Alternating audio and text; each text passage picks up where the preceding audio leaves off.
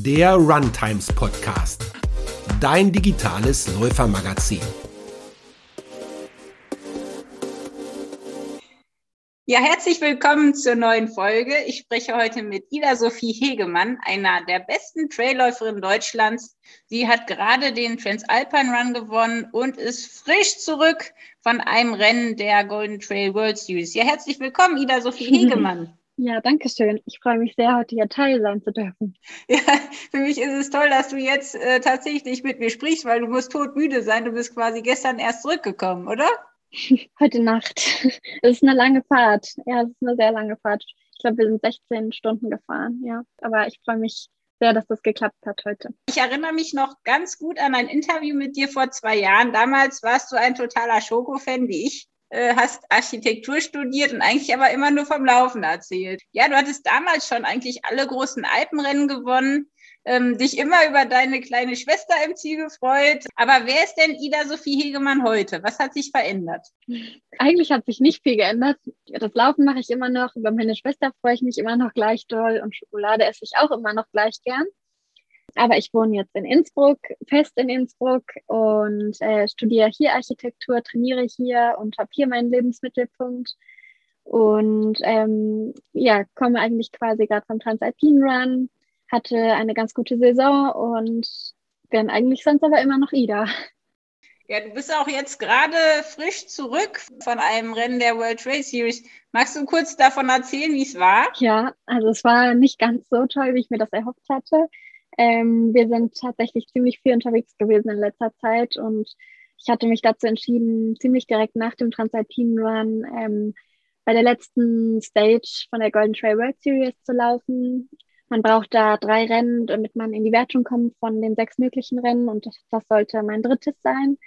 Und ich hatte aber leider einen kleinen Knockout. Also ähm, leider ist mir nicht so gut gewesen. Es lag wohl an der Hitze und an dem späten Start, wie so mein Magen und mein Körper nicht so mitgespielt haben und mir leider schwarz vor Augen geworden ist und ich ähm, ausgeschieden bin aus dem Rennen. Aber ja, nichtsdestotrotz auch aus so einem Rennen lernt man und äh, nimmt alles Positive mit, was irgendwie geht. Und ich glaube, es macht einen irgendwie stärker. Ich finde trotzdem war die Saison wirklich gut und ja, ich, es wäre gelogen, es wäre gelogen zu sagen, dass ich ähm, schon ganz drüber weg bin. Ich glaube, sowas nimmt einen mental immer noch ein bisschen mit. Wie, wie, wie ist das denn gelaufen? Du bist ja dann quasi zum Wochenende hin, bist dann da gestartet, umgefallen jetzt mal ganz platt formuliert und dann wieder zurück. Das ist ja schon eine ganz schön anstrengende Aktion. Ja, und es klingt tatsächlich sehr ernüchternd, wenn man das sich so anhört. ja, wir sind am äh, Mittwoch, ich hatte in der Uni in den letzten zwei Wochen seit dem Transalpine Run so ein Bauprojekt, äh, was für mich körperlich auch ein bisschen anderes Training war als sonst nur das normale Training. Mm, ich hatte nicht so viel Schlaf und war jetzt nicht so super erholt, aber ich habe mich äh, vom Trainingsstand und körperlich trotzdem sehr fit gefühlt nach dem Transalpine und wollte deswegen trotzdem starten. Und wir sind dann am Mittwoch, nachdem ich auf der Uni-Baustelle fertig war, bin ich noch im Innsbruck ähm, TNF-Store gewesen bei einem Schuhtest und dann bin ich nachts na, mit dem Zug äh, an den Bodensee gefahren. Da hatte mein Freund schon den Camper abgeholt, mit dem wir gefahren sind, den Bus. Und dann sind wir tatsächlich durchgefahren, äh, durch die Nacht, Mittwoch auf Donnerstag und den ganzen Donnerstag, um bis nach das kurz hinter Biarritz, äh, Askain zu kommen. Und so richtig Zeit für die Akklimatisierung war auch nicht, was denke ich auch einen großen Anteil daran hat, dass es am Ende so gekommen ist, dass ich mit dem äh, der hohen Luftfeuchtigkeit, mit den heißen Temperaturen und allem nicht so gut zurechtgekommen bin. Ja, ja, ist ja, das ist ja auch schon ein ziemlich straffes Programm. Also ich habe mich schon gewundert, dass du nach dem Tar, ich meine, das war ja auch echt eine, eine krasse Aktion. Da bist du ja wieder als Siegerin hervorgegangen. Äh, da reden wir gleich auch noch drüber. Da habe ich schon gedacht, das ist schon krass. Dann jetzt international bei diesen World Series. Vielleicht kannst ja. du erzählen, wie waren denn die, die Rennen bisher, also die anderen beiden Rennen? Genau, also ich war leider nur bei zweien, weil halt eben auch die World Series ein bisschen mit Verschiebungen zu tun hatte durch Corona. Ähm, deswegen wurde Cegama, was ich eigentlich gelaufen wäre, ersetzt durch Ola de Nuria. Und das war auch mein erstes Rennen.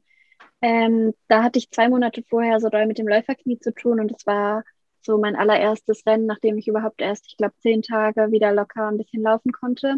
Aber trotzdem war das Rennen dann für mich ganz gut, zumal der Trainingsstand so schlecht war, dass ich echt überrascht war, mhm. dass es dann doch gut lief. Ähm, und dann bin ich am Mont Blanc Marathon wieder gelaufen.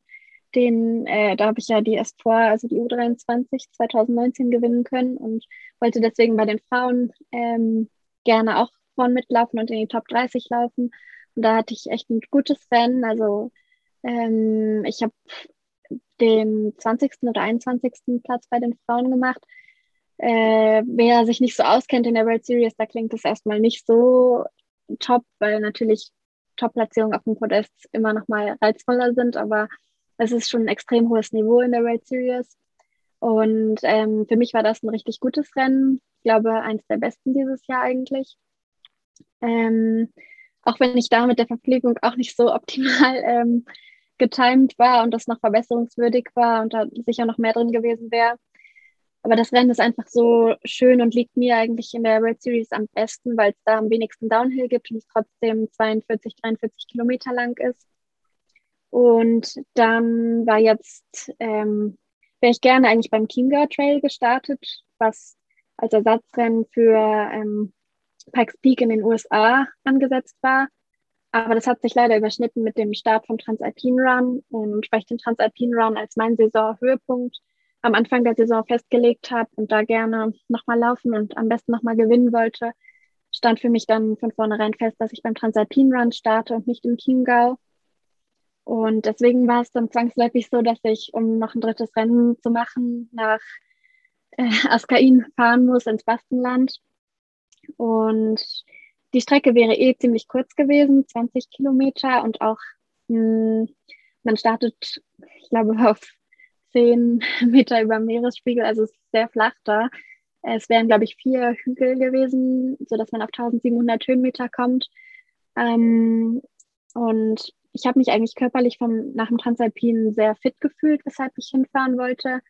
Aber ja, es hat nicht sein sollen jetzt. Ich ähm, glaube aber, dass ich mich trotzdem genau gleich wieder entscheiden würde. Ja, vielleicht für alle, die die Golden Trail World Series noch nicht kennen, das ist ja schon spannend mit Weltklasse-Athleten in oft wirklich atemberaubender Natur unterwegs zu sein, sich zu messen. Und ähm, es ist ja wirklich ein Format, das auch die Fans begeistert, ne? weil man mal die richtig, die besten Läufer der Welt im Trailrunning sehen kann und dann zählen die drei besten Ergebnisse von jedem Läufer aus den sechs Rennen und die elf besten werden dann nach der Gesamtwertung zum großen Finale eingeladen. Das ist ja erst jetzt am 16. Oktober, glaube ich. Von daher ist es natürlich für jeden, der im Trailrunning ja auch hoch hinaus will, ein, großes Ziel. Genau. Was sind denn so für dich die wichtigsten Erkenntnisse oder wer hat dich da besonders beeindruckt?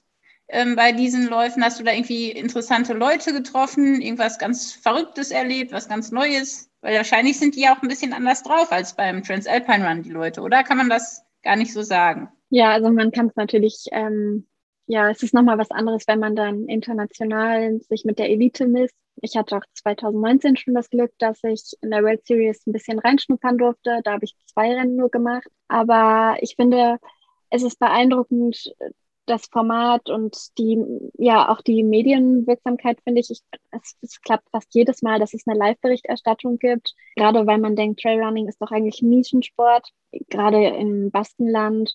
Ob es jetzt Zegama ist, was eigentlich geplant gewesen wäre, oder eben Askain, aber auch am Mont Blanc. Es ist eine unfassbare Atmosphäre. Es sind so viele Zuschauer. Es sind Leute, die aus dem ganzen Land dahin kommen zum Anfeuern und zuschauen und sich verkleiden. Und das ist wirklich Wahnsinn. Und ich finde, da kann man sich gerade hier in der deutschsprachigen Region nochmal eine große Scheibe abschneiden. Das wäre sehr wünschenswert für die ganzen Läufer. Ja, es gibt, es gibt Rennen wie Mont Blanc oder eben Skyrunde, wo es überhaupt keine Streckenabschnitte gibt, wo keine Zuschauer stehen. Und das kann man sich gar nicht vorstellen. Wahnsinn.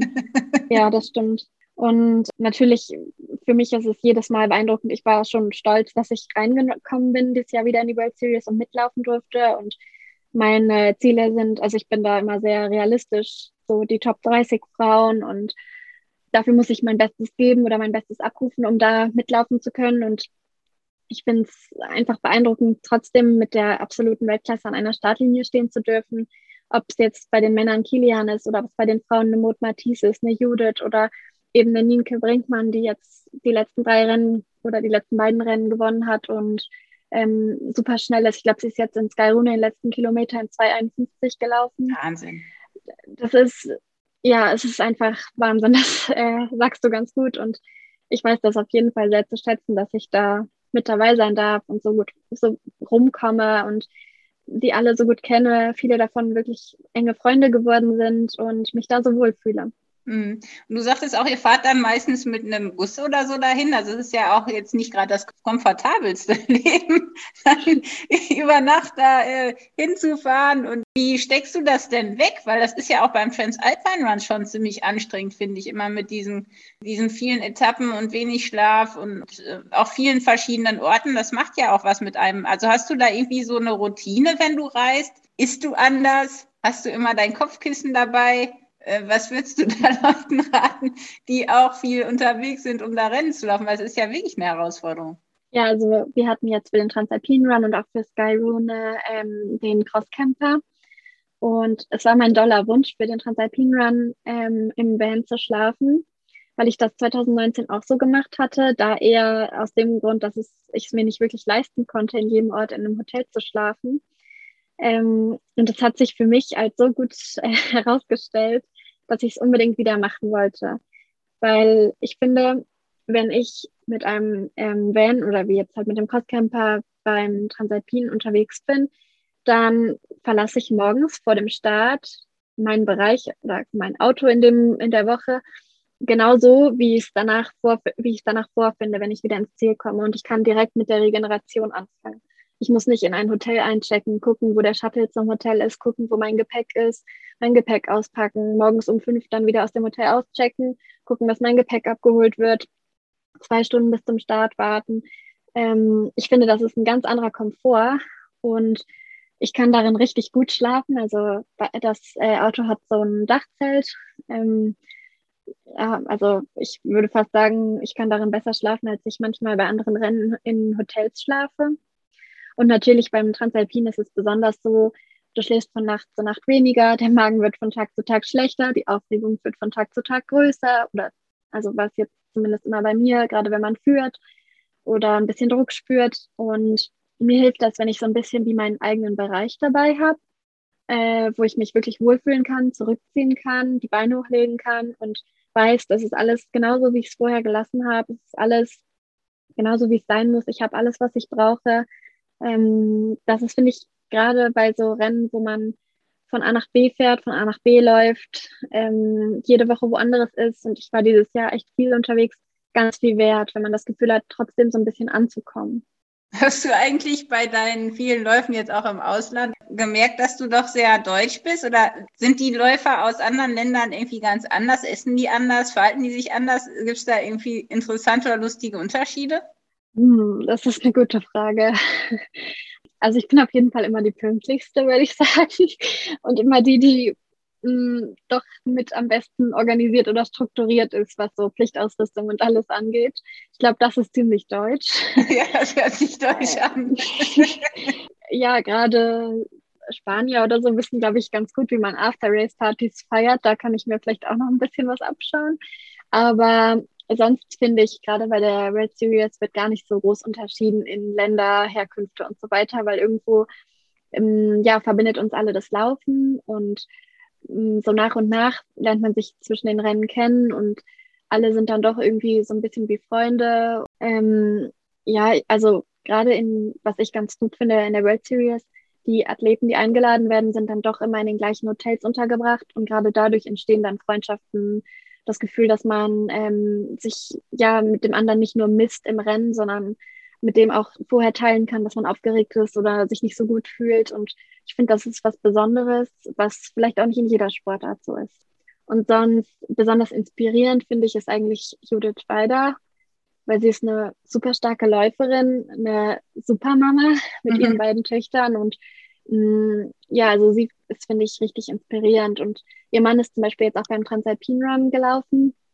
Die sind im Schweizer Team Zweite geworden bei den Männern.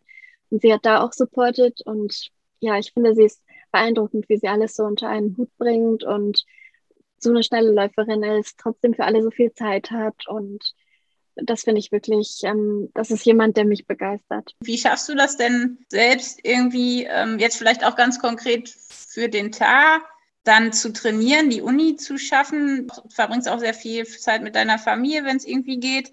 Hm, ich denke, wenn man Sachen gerne macht oder sie aus Leidenschaft tut, und das mache ich sowohl beim Laufen als auch beim Architekturstudieren, dann ist es überhaupt nicht schwer, Sachen zu vereinen.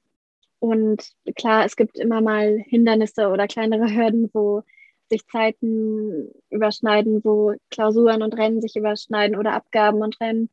Aber ich habe eigentlich die Erfahrung gemacht, dass wenn man was wirklich will, dann kriegt man immer beides vereint. Und zur Not kann man, gibt es eigentlich auch immer einen Ansprechpartner, ob es ein Professor ist oder andere Studi Mitstudierende, die einem irgendwie helfen. Und ja, also ich würde es auf jeden Fall nicht anders machen wollen. Also gerade viele in der World Series machen ja wirklich nur das Laufen als ähm, Vollprofis und nichts drumherum. Und das könnte ich so, glaube ich, gar nicht, weil ich finde, es ist immer wichtig, ein zweites Standbein zu haben. Es ist immer wichtig, andere Leidenschaften und Hobbys zu haben. Und ja, natürlich ist die Familie einer der wichtigsten Bestandteile des Ganzen. Also wenn ich meine Familie nicht hätte und den Support von meiner Familie und meinem Freund nicht hätte, dann ähm, wäre ich weder schnell, noch würde ich das Studium schaffen, ähm, noch wäre ich so glücklich, wie ich jetzt bin. Und das ist auf jeden Fall ganz viel wert. Apropos, spielst du noch Fußball und Tennis und machst du ab und zu noch Aquajoggen? Na, zum Fußball und Tennis spielen komme ich nicht wirklich. Ähm, aber ja, Aquajoggen als Alternativtraining muss ich leider immer noch manchmal machen. ähm, da komme ich nicht drum rum. Nein, ja, das Training natürlich fordert das viele Stunden Trainingszeit in der Woche. Mindestens einmal am Tag, zwei bis drei Stunden fürs reine Laufen einzuplanen. Und da ist jetzt nicht die Nachbereitung und Regeneration und das Sehen und so mit einbezogen. Das ist alles zeitintensiv und deswegen gibt es nicht viele Hobbys drumherum. Ähm, wenn ich Wochenends mal kein Rennen habe, das gab es jetzt länger nicht oder wir mal nicht unterwegs sind bei irgendeinem Event, dann ähm, genieße ich es einfach, Zeit in den Bergen zu verbringen, ohne das Handy dabei zu haben, ohne unter Druck zu stehen, ähm, irgendetwas zeitlich rechtzeitig fertig zu haben oder irgendwo zu sein oder irgendeine Zeit zu laufen.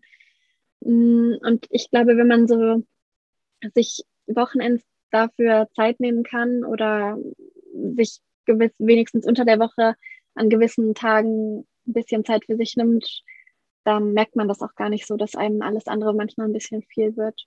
Was ich halt bei dir so schön finde, ist tatsächlich, dass ich dich fast immer mit einem Lächeln gesehen habe. Also, dass du das irgendwie hinkriegst, dass es jetzt nicht so anstrengend aussieht. Auch beim, beim Transalpine Run erinnere ich mich 2019. Ist das dein Trick, dass du einfach immer fröhlich aussiehst, damit es dir auch besser geht? Oder ist es wirklich so, dass du immer fröhlich bist beim Laufen? Nein, es ist wirklich so. Ich lache beim Laufen, aber ich lache nicht, weil es mir, also ich selber merke es gar nicht, sondern ich sehe es danach. Und ich lache wirklich, weil es mir so viel Freude bereitet. Ich laufe für mein Leben gern und ich, ähm, ja, wenn ich laufe, bin ich tatsächlich eigentlich immer glücklich. Klar, es gibt Tage, wo man Schmerzen hat oder wo man das Laufen einem anstrengender vorkommt als an anderen Tagen. Aber ja, es macht mich wirklich grundsätzlich einfach glücklich. Und mir hat beim, nach dem Transalpin Run war das, glaube ich, hat jemand zu mir gesagt, und das finde ich passt gerade ganz gut, ähm, er verfolgt mich schon länger und findet das so interessant. Er hat immer Fotos und Videos von mir gesehen, wo ich lache und immer lache und er war sich sicher, dass es so ein bisschen aufgesetzt ist. Aber er hat mich jetzt beim Transalpin Run beobachtet und das ist wirklich ein Strahlen von Herzen und Leuchten in meinen Augen, was man sieht vor dem Start, während des Rennens und im Ziel. Und dass man sieht, dass ich wirklich dafür brenne und es mir vom tiefsten Herzen her Spaß macht und nicht irgendwie ein aufgesetztes äh, Gutfinden.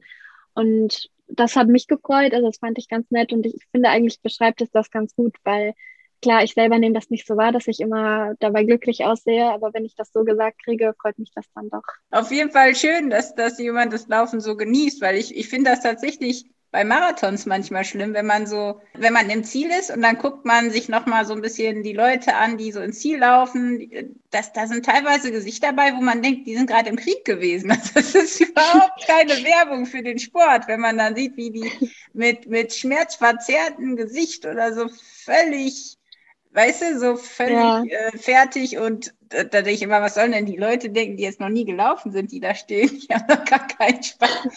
also wenn, Das stimmt, aber wenn, also klar, von mir gibt es auch äh, Fotos, wo ich die Zunge so halb draußen habe und richtig am Campen bin, an steilen Passagen oder technischen Passagen. Ähm, das gehört auch dazu, aber ich finde auch da sehe ich nicht wirklich unglücklich aus, sondern eher wie am Campen.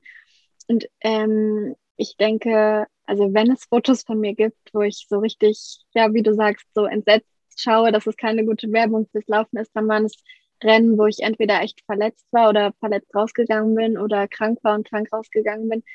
Und daran kann man eigentlich bei mir auch ganz gut ablesen, wie meine komplette Verfassung ist.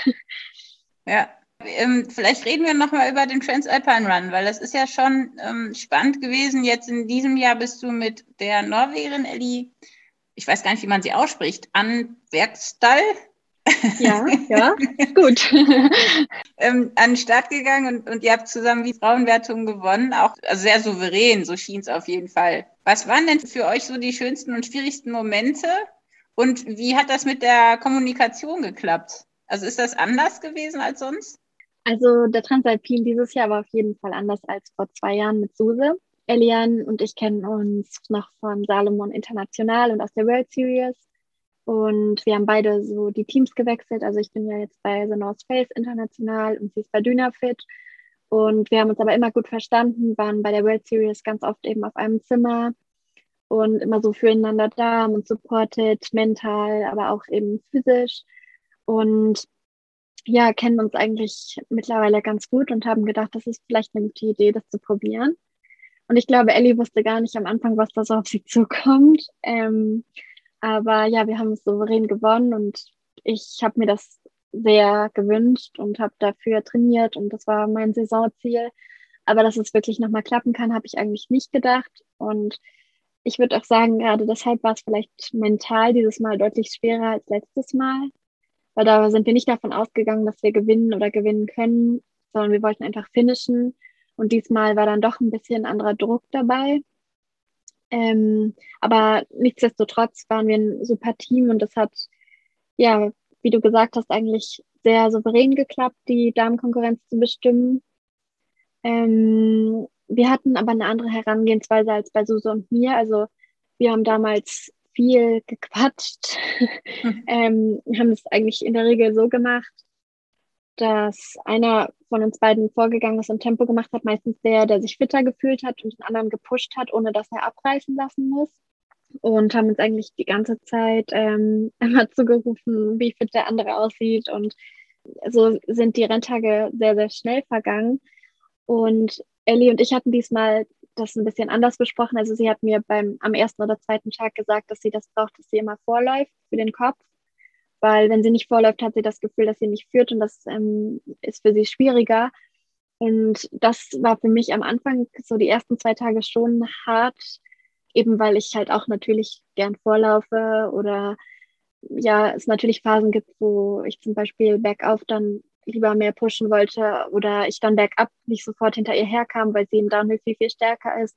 Und da mussten wir uns ein bisschen einpendeln und wir haben auch nicht so viel gequatscht wie Susanne und ich zum Beispiel.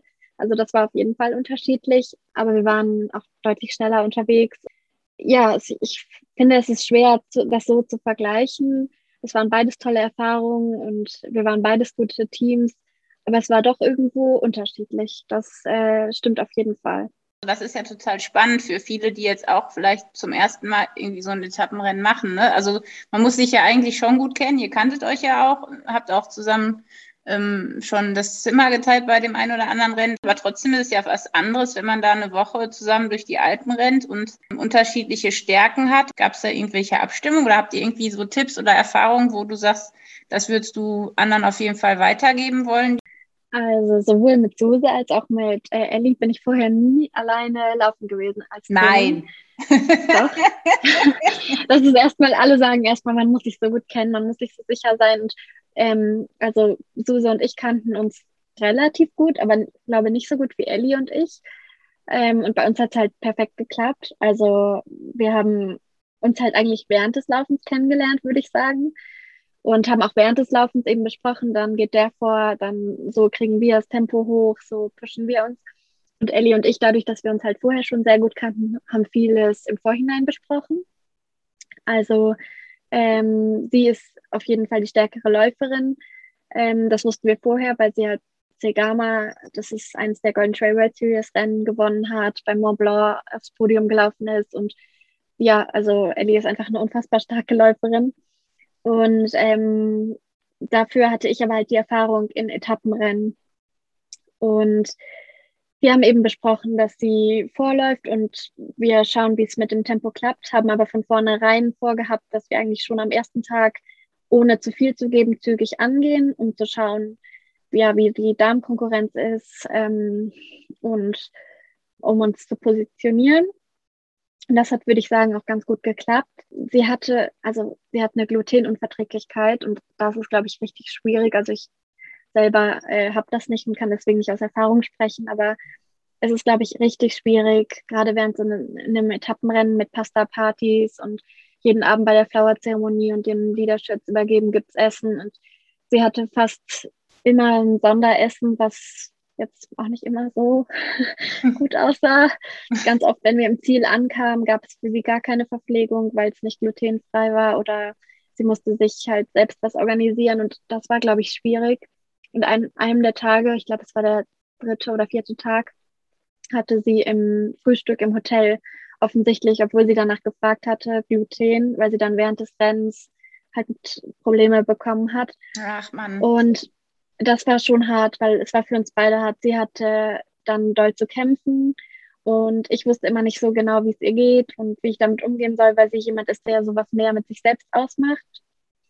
Und dann hatte ich Sorge, dass wir aussteigen müssen. Sie hatte Sorge, dass sie nicht weiterkommt. Und dann ging es ein paar Tage, aber am vorletzten Tag hat es sie nochmal richtig umgehauen und da war sie auch nicht bei der Siegerehrung und hat zu mir gesagt, dass sie eben wahrscheinlich am nächsten Tag nicht laufen kann, weil sie sich nicht so gut fühlt.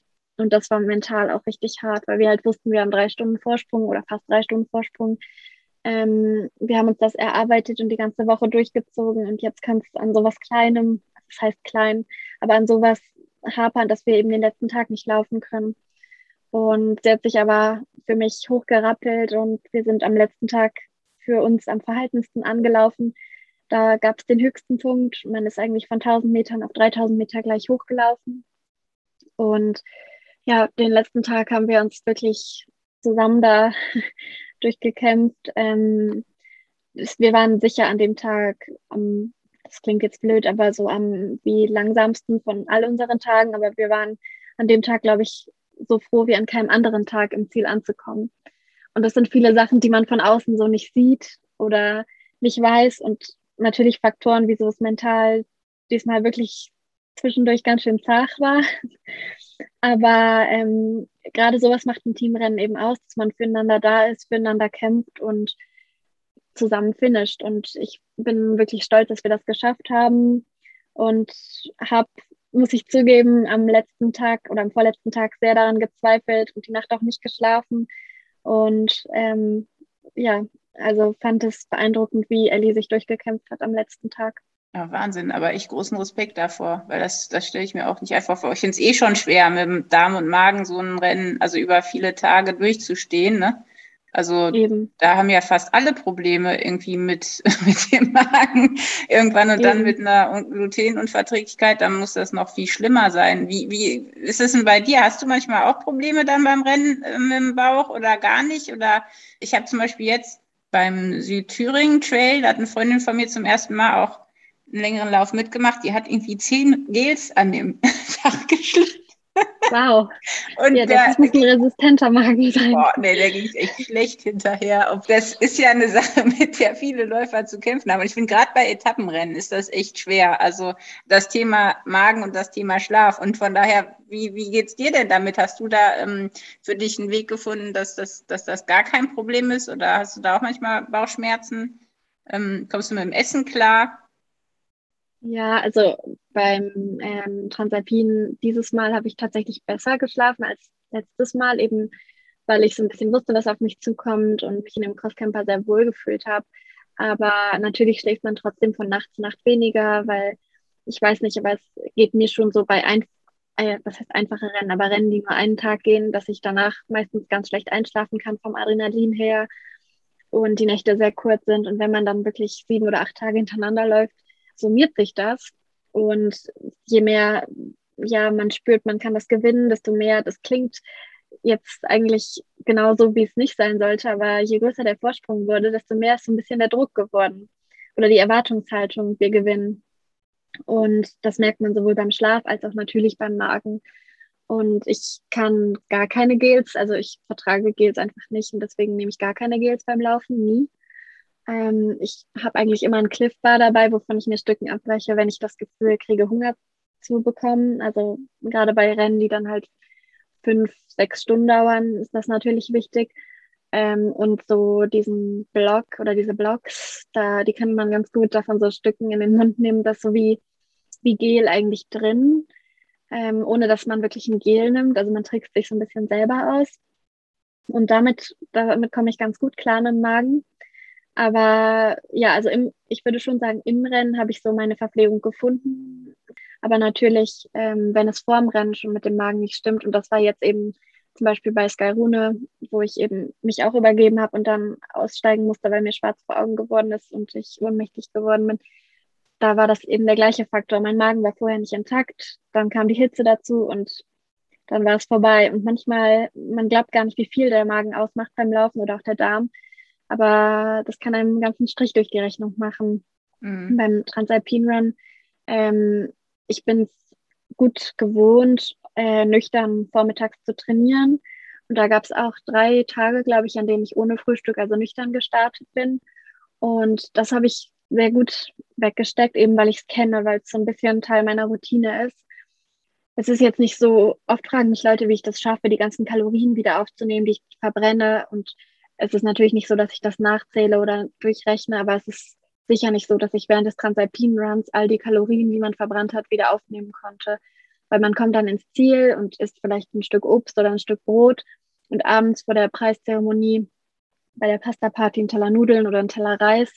Aber man merkt schon von Tag zu Tag, wie sehr es den Magen mitnimmt, die Belastung, die, ähm, ja, bei mir sind es zwar nicht Gels, aber halt diese Blocks, die, die ganze Kombination und ähm, da muss man, glaube ich, ein ganz gutes Gleichgewicht finden, dass es einem nicht so schlecht geht, weil wenn der Magen oder der Darm nicht funktioniert und nicht intakt ist, dann wird das Rennen richtig schwer, egal wie schnell man ist. Ja, vor allem ist es ja schon krass, wenn man jetzt so lange, also eine Woche quasi unterwegs ist, also eigentlich immer ein bisschen im Defizit, ne, weil du nicht so viel isst, wie du verbrennst. Und dann ja auch mit den ganzen Mineralien und so, also gerade Salze und so, das muss ja irgendwie der Körper braucht ja schon eine bestimmte ähm, Versorgung, um leistungsfähig zu sein. Gleichzeitig kann ein Körper auch wahnsinnig viel aushalten für eine gewisse Zeit, ne? Ja. Hast du denn, oder was machst du denn dann trinktechnisch? Also kannst du dann wenigstens irgendwie über die Getränke dir ein bisschen was zuführen auch oder trinkst du dann nur Wasser? Aber da kann ich jetzt ein bisschen prahlen, weil das ist bei mir besser geworden. Im, Gegensatz, Im, Gegensatz, zu 2019, das habe ich trainiert. Super. Nein, ich bin eigentlich jemand, der ähm, wenig trinkt, sehr wenig, aber ähm, das hat sich, mein Trinkverhalten hat sich total verbessert. Und klar, man muss deswegen auch mehr trinken mitnehmen während des Laufs, weil ich finde, es ist eine Gewöhnungssache, wenn der Körper es halt gewohnt ist, wenig zu trinken, verlangt er auch im Rennen nicht nach so viel trinken. Wenn er es gewohnt ist, viel zu trinken, verlangt er natürlich an irgendeinem Punkt nach Trinken. Und ich habe eigentlich immer Wasser in der einen Flasche und in der anderen Flasche ähm, eine Elektrolytentablette mit Wasser vermischt. Das schmeckt dann nicht besonders gut während des Rennens, aber es ist halt egal. Ähm, und so habe ich halt beides und immer das, was mein Gefühl mir gerade sagt, nehme ich dann. Und bei den Verpflegungsstationen habe ich, wenn dann meistens bei der letzten, wenn es nur noch so zehn oder zwölf Kilometer waren, mir eine Flasche von den leeren Flaschen eben mit Cola füllen lassen, ähm, einfach um nochmal Zucker zu haben für die letzten 10, 12 Kilometer. Aber ja, das, auch das ist Gewöhnungssache und ich war gerade vorm Transalpin bei der UTMB Week und also mit dem internationalen Team von North Face zusammen. Und das war sowieso für mich eine ganz tolle Woche, weil ich ganz, ganz viel lernen konnte von den anderen Athleten und ganz viel davon auch mitnehmen konnte, auch von der Motivation und der, der ganzen Atmosphäre da für den Transalpine Run. Aber da habe ich zum Beispiel beim Abendessen ganz oft ein Glas Cola getrunken. Und dann hat mich irgendwann einer von den ich weiß gar nicht, ich glaube Social Media Beauftragten oder so gefragt, wie das sein kann, dass ich Cola trinke. Er dachte, ich bin Sportlerin. Und habe ich halt gesagt, ich muss das auch trainieren, weil ich beim Transalpin nächste Woche jeden Tag Cola trinken werde auf die letzten zehn Kilometern. Hat er mich ganz unglaublich angeguckt, wie du trinkst vorher, äh, du trainierst vorher Cola trinken, das ist doch ein Scherz. Aber es ist so, man muss sich an alles gewöhnen. Und ich bin auch absolut gar kein Fan davon, Experimente zu machen, weder vor dem Rennen noch während des Rennens. Und ähm, ja, das ist auf jeden Fall, glaube ich, so ein bisschen gehört es zu jedem persönlichen Erfolgsrezept dazu, sich da gut zu kennen, seine Routinen zu haben und sich da nicht verunsichern zu lassen. Mhm. Hast du denn irgendwas, was du dann an den Verpflegungsstellen essen kannst, also Wassermelone oder irgendwie, oder ist, machst du dann nur das, was du, was du wirklich mitnimmst dir selber? nur das, was ich wirklich selbst mitnehme. Ich würde nie irgendwie Obst oder Verpflegung an den Verpflegungsstationen mitnehmen.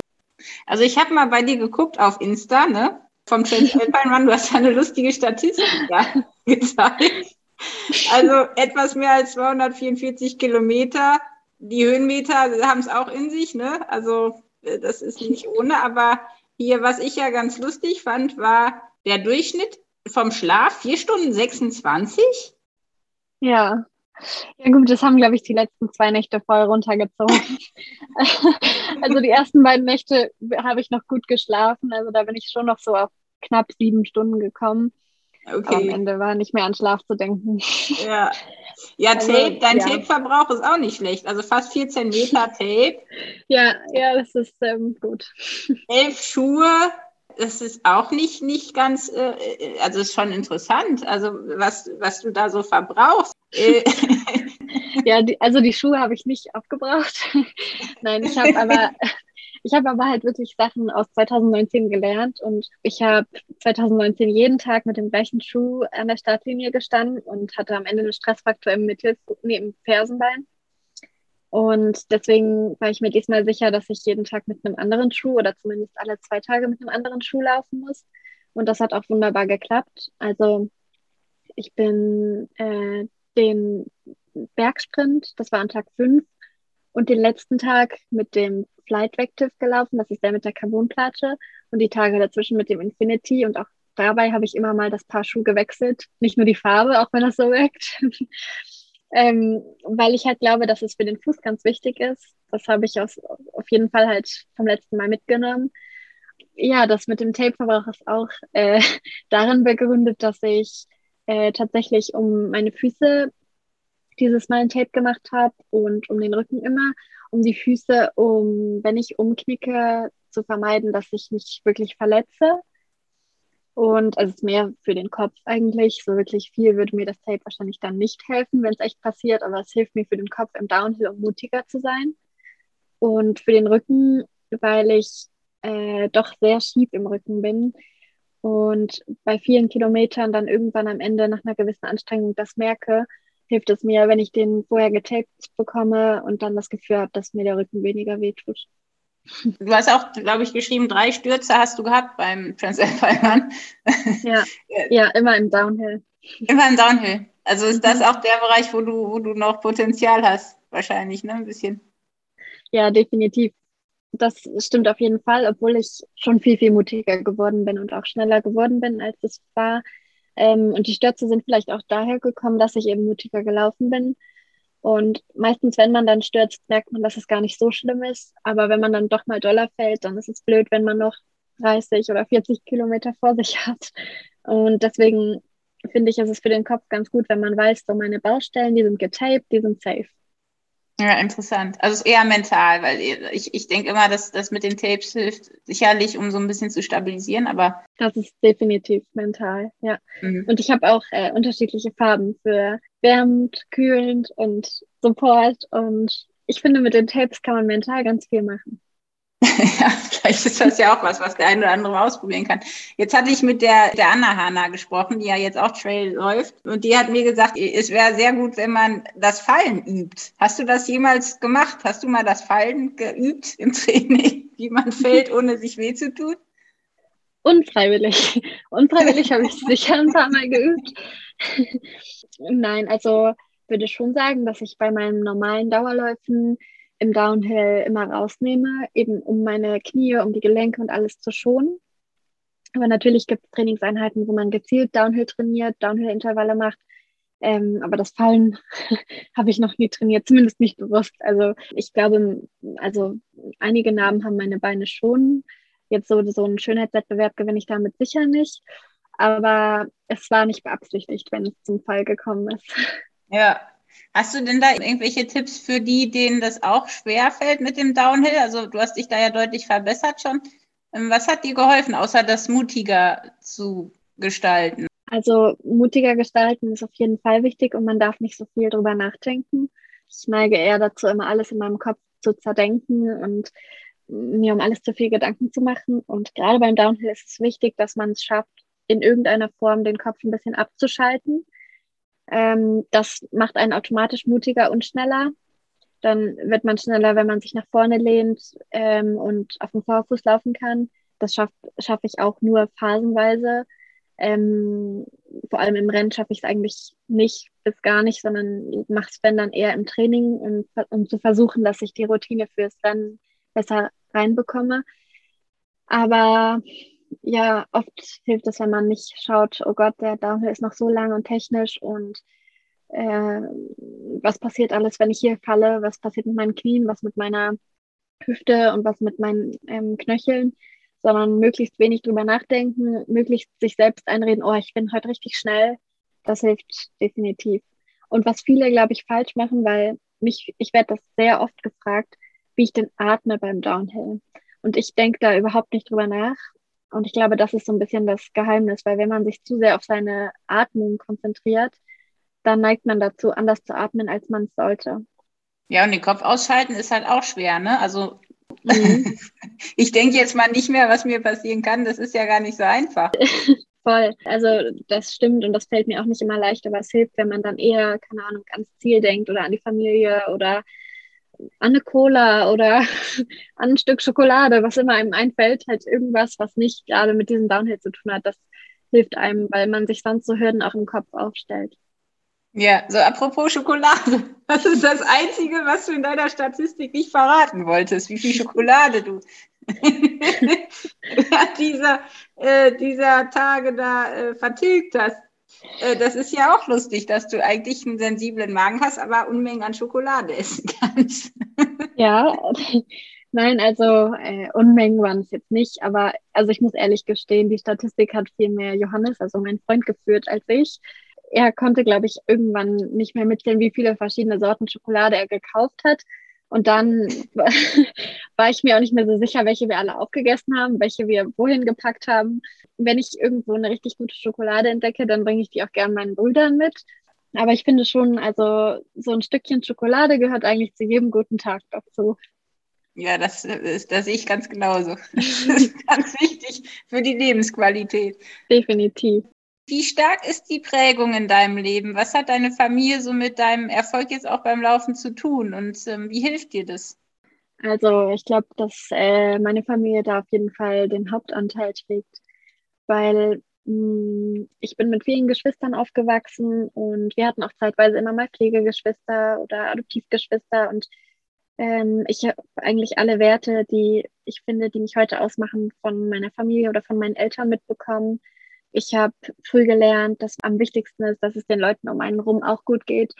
Ich habe trotzdem auch gelernt, dass, wie man sich selbst durchsetzt oder auch wie man zusammen das erreichen kann, was man gern schaffen möchte.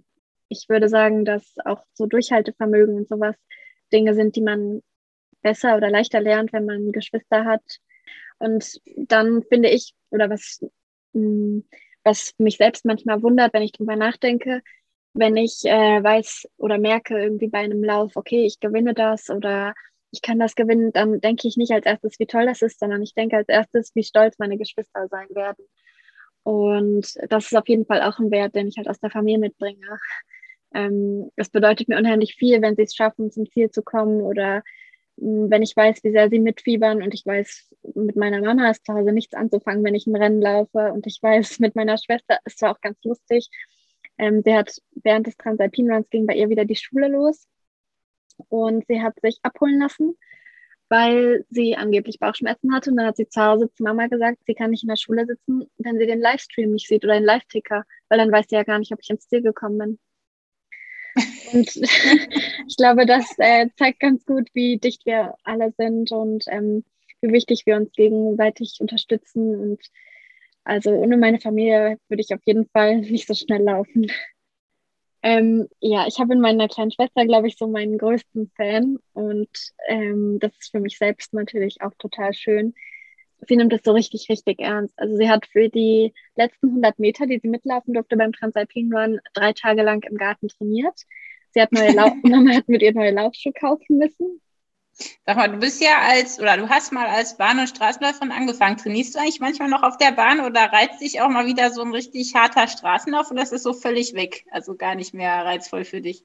Also auf der Bahn trainiere ich eigentlich so einmal in zwei Wochen, weil es schon noch viel für die Schnelligkeit macht. Und das ist auf jeden Fall ein Bestandteil meines Trainings und ich fühle mich oft zurückerinnert an Bahn- und Straßenrennen und habe auch noch viele Freunde von damals und fand es auch toll, jetzt bei den Olympischen Spielen ehemalige Trainingspartner auch aus Hannover zu verfolgen. Und ähm, klar habe ich schon ein paar Mal darüber nachgedacht, wie das wohl wäre, wenn ich noch Bahnrennen machen würde oder noch Straßenrennen mache. Aber ja, meine Leidenschaft ist einfach das Traillaufen und ich liebe die Berge und da macht mir das Laufen noch viel mehr Spaß als im Flachen so dass ich wirklich nicht äh, glaube, dass ich nochmal Spaß daran hätte, Straßen- und Bahnrennen zu machen. Du hast vorhin gesagt, dass du mit dem Rücken öfter Probleme hast und du hast ja auch schon einige äh, Verletzungen auch bei Läufen und dein Lebensmotto ist ja What doesn't kill you makes you stronger. Inwiefern ist das so ein Motto, das du dir ausgesucht hast oder hat das dich ausgesucht?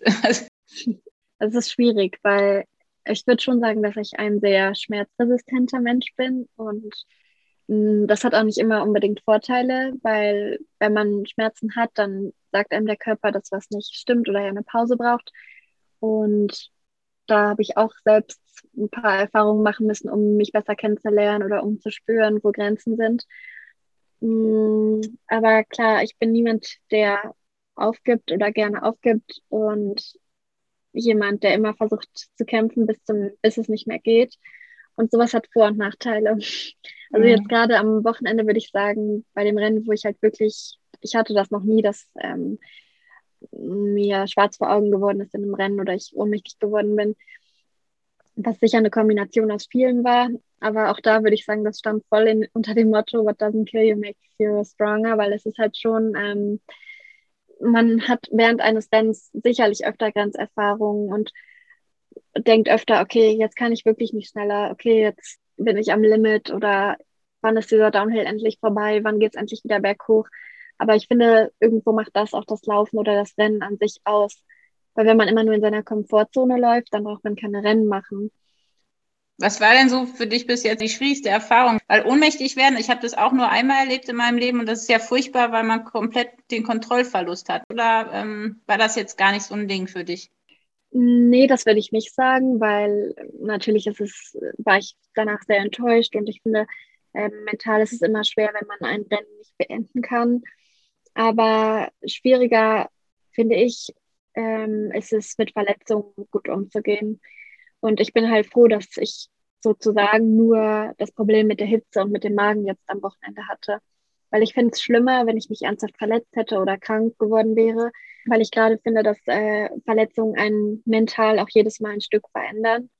Und ich brauche das Laufen auch immer so ein bisschen als Ausgleich zu allem. Und wenn ich äh, richtig ernsthaft verletzt bin oder lange nicht laufen kann, dann bin ich, glaube ich, für alle in meinem Umfeld sehr unausstehlich.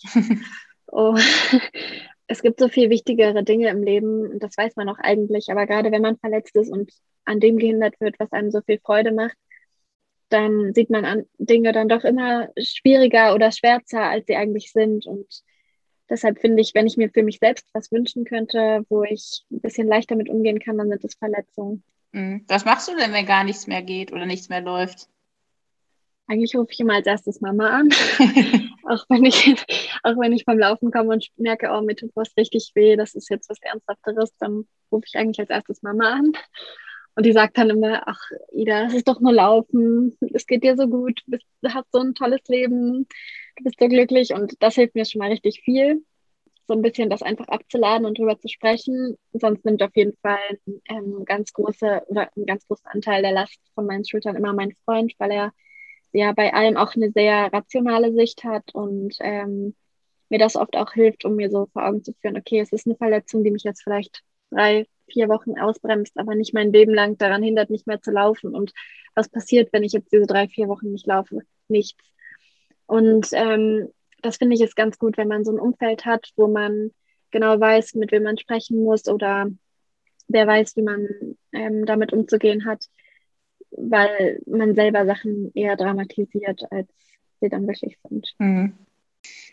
Ja, Ida, du hast ja eigentlich schon alle großen Alpenrennen gewonnen, ne? Also Four Trails, Transalpine Run mehrfach, den Zugspitzmarathon, Mont Blanc Marathon. Und ich weiß noch, wo wir, ich glaube, vor zwei Jahren miteinander sprachen, hast du davon geträumt, in Kanada und Neuseeland zu laufen. Wovon träumst du denn heute? Sind das noch dieselben Ziele oder sind es andere? Mm, ich würde sagen, es sind nicht mehr dieselben. Mein großer Traum ist irgendwann beim UTMB zu laufen und möglichst gut zu sein und ja, alles an, also alle Rennen oder Trainingssachen auf dem Weg dorthin sind für mich Trainingsmöglichkeiten und kleinere Ziele, die mich dahin bringen. Ähm, ich war einfach viel, viel unterwegs und dabei fühle ich mich hier in Innsbruck so wohl, dass ich sagen würde, jetzt wäre nicht mein großer Wunsch oder mein Ziel, weit zu verreisen, zum Laufen, um mehr Orte zu sehen, sondern eher hier in den Tiroler Bergen oder auch in den Südtiroler Bergen, da fühle ich mich auch super wohl, da die Regionen und Gipfel zu erklimmen und rumzulaufen.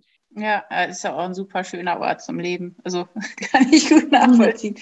Was war das Bekloppteste, das du in deinem Leben bis jetzt versucht hast, um schneller oder stärker zu werden?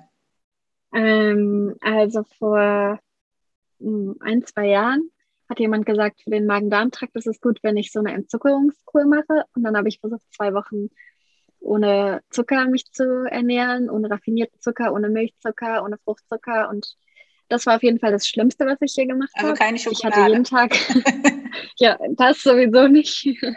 Na, ich hatte jeden Tag richtig schlechte Laune. Ich war ultra müde. Ich konnte überhaupt nicht richtig trainieren.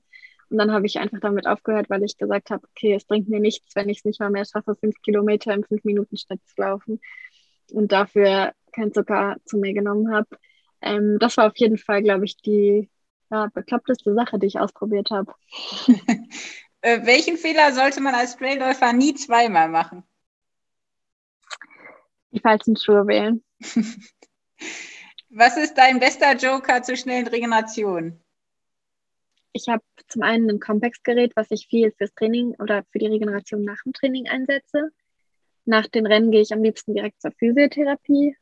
Und sonst haben wir jetzt so ein ähm, Cold Tube, also so ein ähm, Kältebecken bei uns im Garten, und das ist auch richtig cool. Wie lange sitzt du da drin?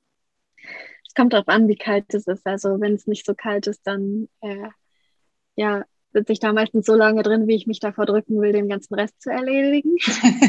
ähm, Wenn es richtig kalt ist, dann muss man sich schon dazu zwingen, dass man da so zwei bis fünf Minuten aushält. Ja. Und dabei vor allem richtig atmet.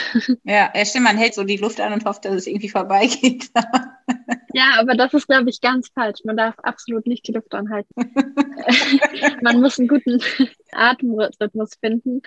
Und in der Kombination bringt das Eisbaden dann richtig was für die Regeneration. Ja. Was machst du, um dich mental gut vorzubereiten oder positiv einzustimmen? Vielleicht jetzt gerade nach so einem negativen Erlebnis. Was bringt dich wieder auf gute Laune? Auf jeden Fall Familie und Freund, mit denen viel reden. Ja, also ich würde jetzt nicht sagen, dass ich äh, gerade sehr negativ bin, weil der Transalpine Run ist gerade erst zwei Wochen her und es war mein großes Ziel, das zu gewinnen. Und das habe ich geschafft und das macht mich stolz und das macht mich nicht nur an dem Tag nach dem Rennen stolz, sondern das macht mich jetzt noch stolz. Und ja, an so schöne Momente zurückzudenken und ja, sich vor Augen zu führen, ähm, was man geschafft hat oder was man noch schaffen will, ist, glaube ich, ganz wichtig. Das ist eigentlich ein guter Punkt. Also es geht uns ja oft so, dass wir uns auf was freuen und das geschafft haben. Das hält nicht lange an, wenn dann wieder was nicht läuft. Ne? Also die negativen Ereignisse bleiben länger im Kopf und Herz als die schönen. Ja, das stimmt auf jeden Fall. Und mm, meine Eltern haben das beide immer zu mir gesagt, auch noch so 2019, äh, dass sie es schade finden, dass immer, wenn ich irgendwie einen großen Erfolg hatte oder irgendwas gut geklappt hat, dass ich dann sehr schnell das als ähm, gegeben hinnehme und was Neues will und wenn das nicht sofort klappt, sehr enttäuscht bin. Und dieses Schwarz-Weiß-Denken einen auf Dauer einfach sehr unglücklich macht. Und ich glaube, gerade das Corona-Jahr, letztes Jahr, das mag viele negative Seiten gehabt haben, aber es mir geholfen, dass ich gerade sowas mental besser bearbeiten konnte, gelernt habe, wie ich mich besser auf Sachen einstelle, mit negativen Sachen besser umgehen kann. Ähm, das ist auf jeden Fall viel, viel besser geworden und ich glaube, das macht mich auf Dauer auch zu einer stärkeren Läuferin. Das ist doch schon mal ein guter Tipp. Was würdest du sagen, sind noch drei ganz konkrete Anregungen für mehr Erfolg und Freude beim Trailrunning? Was sind so deine besten Tipps? Also auf jeden Fall niemals den Spaß und die Freude am Laufen verlieren. Weil wenn man merkt, dass man das verliert, macht man irgendwas falsch. Dann macht man entweder zu viele Rennen oder falsches Training oder ja, hat einfach seine Leidenschaft verloren. Dann finde ich wichtig, dass man sich nicht zu so sehr mit anderen vergleicht, weil jeder Körper oder jeder Mensch anders tickt und der eine verträgt es vielleicht gut, jedes Wochenende ein Rennen zu machen, der andere nicht. Und ähm, man darf sich da auch nicht zu sehr reinreden lassen, finde ich, sondern jeder kennt sich selbst oder seinen Körper eigentlich am besten.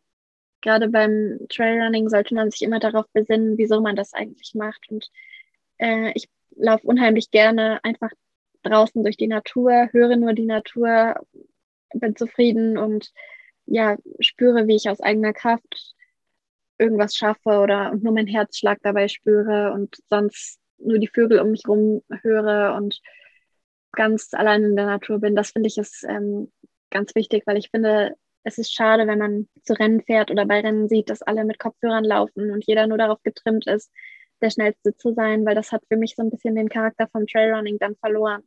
Vielen Dank, Iva, für deine Zeit, für deinen ja, Input, deine Tipps und ich wünsche dir echt, dass du die Freude behältst und dass ja, du weiter mit, mit viel Leidenschaft und Begeisterung durch die Natur rennst, hoffentlich auch gesund bleibst.